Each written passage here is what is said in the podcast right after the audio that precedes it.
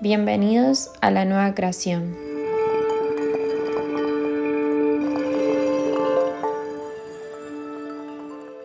Y esto lo llamé previo a nacer, el túnel del olvido.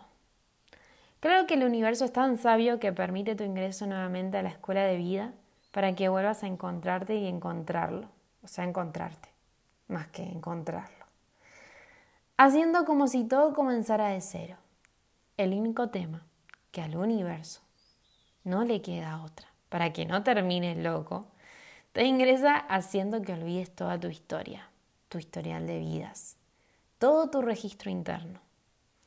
Es un engaño mental simplemente, para que vuelvas a reconectarte. Seguramente alguna vez en tu vida ha sucedido de tener una experiencia a la cual le retribuiste el nombre de especial, paranormal, extrasensorial y sí, es normal, son los pequeños llamados que nuestra alma nos envía para que recordemos que este tiempo no es real.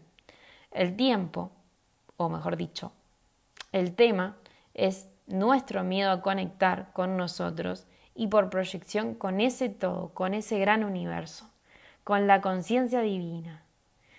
Esto es un proceso que el único que lo puede atravesar somos nosotros.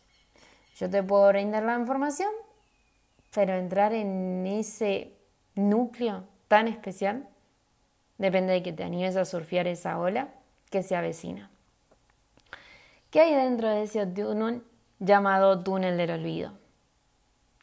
Este es más parecido a un pasaje, pero más, más sí, bastante más amigable que el vacío.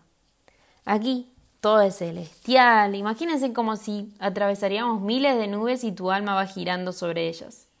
A mí me genera extrema sensación de liberación. Lo único que cuanto más cerca a ser, mayores son los olvidos. Dentro de este espacio nos encontramos previamente a nacer, cuando ya es la hora de ingresar a la tierra. Por eso el proceso de parto es tan especial para el bebé porque se está despidiendo. Y vamos a darle nombre del que le iría el cielo, para entrar en un espacio que no reconocemos, producto del olvido, ¿no? Y encima, en milésimas de segundos, tiene que aprender a respirar y a comer como ser humano, algo que no necesitaba como alma.